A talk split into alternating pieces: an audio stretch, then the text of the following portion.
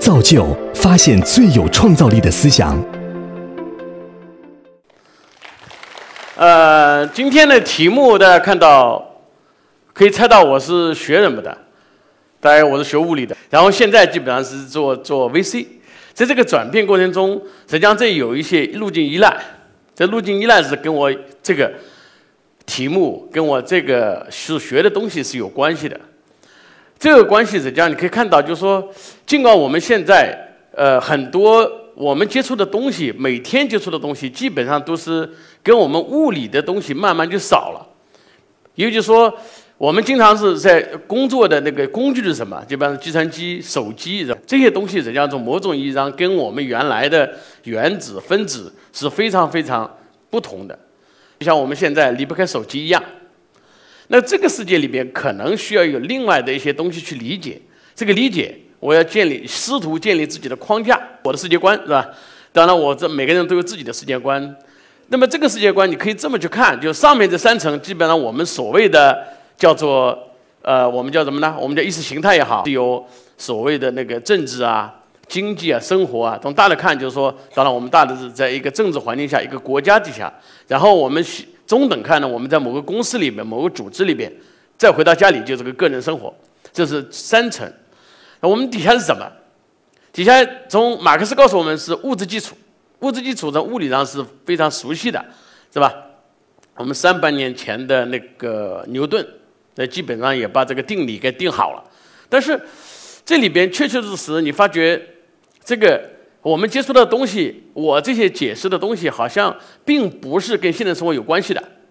现代生活有关系的是，我们恰恰是我们一些，好像我们的基础已经改了，是改成什么呢？改成二进制的，而且零一零一的一些比特，还有一些我们所谓的信息，信息最后最后打散就变为一个我们的所谓的呃那个我们的一条呃比特一条多少兆啊？这个逻辑看来。我们支付的所有东西，包括我们现在现在付个钱，现在也不见不见钱的原则，基本上都是现金，呃，都是我们的一串字符或者一个二二维码。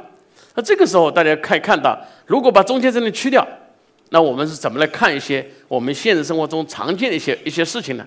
比如说政治，或者说是版图是个什么东西？看来看来版图，你们可以用另外一张世界地图来看，当然也可以用这张地图来看。这张地图是。呃，社交网络的地图，我们蓝色的 Facebook，当然我们鲜红色的，我们都知道，我们手手机都装着，对吧？微信，我们你看，我们那个还有一个，还有一个红色是吧？棕红色用的是什么？大家会猜出来吗？就是俄罗斯，对吧？俄罗斯用的是 Week，你发觉也可以用这种模式去看你这个世界。所以这个世界，在我看来，可能或者说现实世界看来，这是个社交网络的地图，或者说。你的政治也可以看成这个社交网络，社交网络地图相当于政治的地图，不是以前的第一世界、第二世界、第三世界，你可以看成是 Facebook 的一个世界，还有一些 WeChat 的世界。那这个世界里边，我们看怎么处理这些事情的，只要是社交网络就可以变成大数据，只要按照大数据的处理的模式，我并不是用一种某某意识形态去处理，因为大数据的处理模式可以更更加数学化。右边的两个人是剑桥大学的教授，他们在社交网络里边对一些事情的看法是不一样。他认为每个人社交网络里边都可以用一个 ocean 这样五个字母的那个模型来表达你这个叫社叫社会的或者社交的，叫做你那个心理档案。按照你的档案，它可以用各种数学数学的方式来解决你那个平常的决策问题。这家公司。后来有一个亚历山大尼克斯，然后用他们那个技术，最后做了一个公司，就叫剑桥分析公司。剑桥分析公司非常有名，是因为它帮助特朗普赢得了竞选，也让英国脱了欧。这个这个大家很多的信息可以在网上看到，但是你发觉这里边很多的事情都是用算法来解决的。六年前经常跟人家大数据什么时候，往往。挺难解释的，现在大家都觉得耳熟能详。大家吃过没有？奥利奥，奥利奥是一般的说来不会给特小的小孩吃，一般长大以后吃的。奥利奥是什么意思？奥利奥是最近的安卓发布的一个版本的名字叫奥利奥，但这个版本名字很有意思，它的 logo 肯定是一个全是一个小机器人安卓，但是它的 logo，呃，它的所有的并命名都是典型，各种各样的典型。二零零八年被谷歌收购以后，到现在已经有十三代了。那么你可以想，他也可以想象他是十三岁了，是吧？十三岁什么意思？就是一个小孩从一开始吃吃奶，慢慢长大了，他能吃奥利奥了，他是要吃东西的。那么大数据的到来，并不是为我们用的，我们人实际上对大数据的处理水平很很低的。那么这个时候，你可以想象，我们大数据是什么？大数据是食物，是谁的食物？是机器人的食物，是安卓的食物，是我们我们手里 iPhone 的食物。这个是蛮恐怖的一件事情。你发觉我们是农民，我们是在整个世界里边，我们是一批农民，在帮这些人生产食物。这个食物链就比较清楚了。整个现在的数字世界里边，可能我们人类就是个农民，我们帮他装了很多摄像头，高清的，我们天天在拍各种各样的照片放到网上，我们甚至把我们的地图信息也共享给别人，这些都是在生产数据。这些数据本身。我觉得你可以认为是那个领域里边的数字世界领域的实物。当然，我们所以我们谈到非洲有饥荒的时候，我们可能在另外一个世界里讲的什么什么地方有饥荒，这个时候就是可能是那家公司快倒闭了，因为它的它没有数据进去了，所以这个逻辑就可能会变成另外一种。这个食物，那食物以外还有什么可以讲讲的？还当然还有个钱。钱这个东西，实际上从我们假设，我一直在说，我的学物理的人是很难赚钱的，要除非他去，呃，要把这个有一个事情给打通，因为钱这个事情是很不物理的。什么意思？就是说，我现在，因为作为非常重要的一个一个标志，一个标志里面很重要的这个那个单位是要定的，比如说我要十十块钱，比如说我像十米长，十米长这件事情是非常严肃的一些事情。我在中国说十米，到美国说十米，或者说五十年前、五十年以后说十米，那个米是非常严肃的，不能随便变。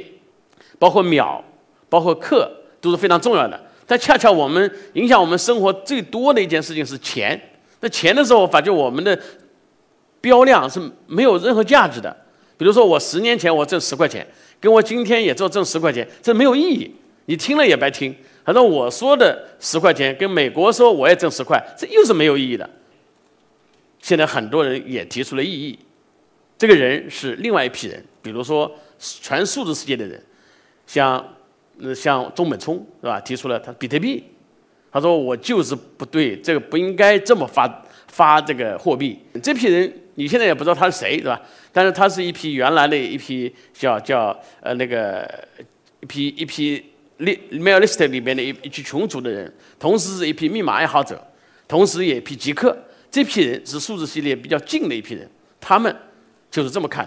因为钱是另外一种东西，一些呃公司组织实际上也是应该有不同的变化。以太坊这样的一个组织，这种组织你发觉它那个经呃市值已经很高了。以太坊今天的市值已经一百亿美元，但是它是没有一个 CEO 的。它是没有一个员工的，也没只有一个基金会在做松散的管理。你发觉它的经济价值已经非常大了一个一个组织。这个组织的，你觉得它是经济体吗？你觉得它是个公司吗？也对。你说的不是嘛？也对。它是，但是它是永，它有一个非常重要的一个机制是永远没有人把它关掉。它是个永远的永动机，除非你没人关注它，它自动死掉一样。但是它没有一个政府组织，没有一个人，没有一个 CEO 是我说这个事情把它关掉，没有，这就是一个新的政治组，一个经济组织。这个经济组织谁知道？不知道有巴菲特能不能理解？我不知道。但至少他到目前为止，我认为他已经 out 了，对吧？他到现在为止还才买一些高科技的股票。这是我们讲了这么多，但另外呢，我们还可以讲一下艺术是什么。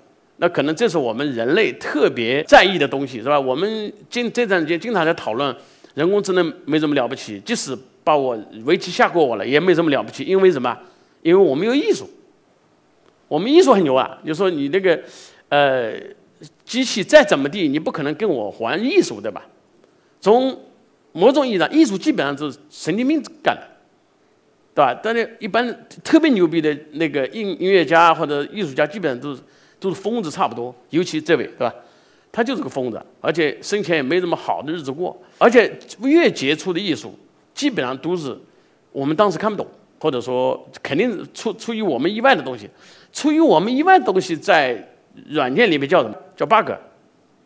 就这些人是人类这个 bug，在程序里边出现了一些特异的东西，可以我们没法预预测的东西，恰恰是这个。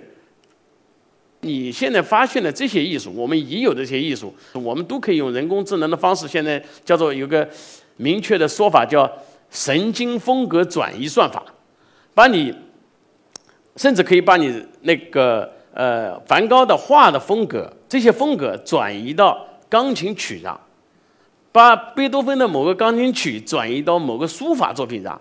这个风格是可以转移的，所以这个时候，我们所谓的艺术这个东西也不一定是靠谱的，是我们守住的这些东西也不一定是说我们觉得，哎呀，这是我们最厉害的。数字世界不认这个，他认的是另外一些东西，比如生死问题。很多时候，这个问题实际上也在数字世界里跟我们现实生活是不一样的。给我最大的一次冲击是我。去去年嘛，去年的时候我手机掉了，我备份一次，然后我想有怎么有六千多个通通通讯号码，我能不能删掉一些？删的过程中发现我爸爸的手机号码还在，但我爸已经走了好几年了。但你发觉这个事情很蛮尴尬的一件事情，你觉得删还是不删？这对我是一个问题，是吧？这个问题，而且而且有时候你千万不要有冲动给他摁出去，对吧？这这也是非常危险的一件事情。但这个事情是存在的，就是说，它的成生成生跟死是由身份证决定的吗？好像不是的，是是实际上是由我们的另外一个账号体系来决定。这个账号体系是谁？实际上就是后面一个数字世界里的东西。这个东西可能我们需要看到的是，并不是我们心里想的一个生跟死。当然，我可以现在。那包 Facebook 可以训练一个，训练一个，训练一个我的机器人。将来等我走了一天，你们可以继续跟他聊天，这是蛮好的一件事。我觉得蛮有意思的一件事情，是吧？至少我可以跟我的重孙子啊、孙子可以聊聊天是吧？这这是蛮有意思的一件事情。这是一点。还有一点，如果刚才讲从大数据的角度、生产粮食的角度来看问题，如果你生产就是活的，不生产就死了。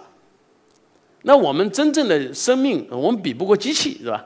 比不过这个灯泡。比不过一个开关，开关它每天的生产各种数据，包括我们那个那个路口的摄像头一排，是吧？它每天产生数据是高清摄像头每天产生的数据比我一比我一年产生数据还多，所以从生产粮食这个事情上，我比比不过他，他是个好农民，我不是。所以说，在这个里边，生死包括你的你这个价值也是有不一样的考量的。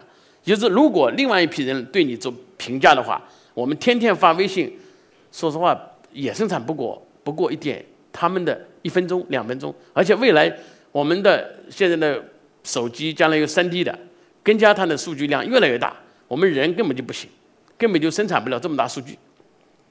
在这些东西全部讲明白后，你发觉我们这个人就是这个状态。实际上，对于机器看来，或者从那个数字世界看来，人是这么看的。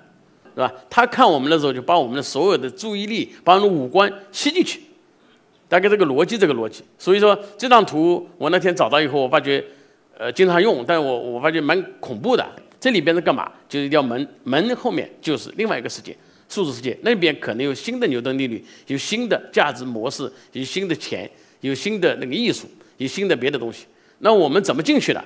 现在看来是通过一个传感器进去的，是吧？现在基本上用我们的眼睛为主，耳朵还没有完全进去，是吧？鼻子没进去，舌头也没进去。等某一天我们能够舔屏，就那个屏幕出来一个一个呃呃一个一一个菜，我们可以舔一下就知道什么样的是味道，这个就很不错，是吧？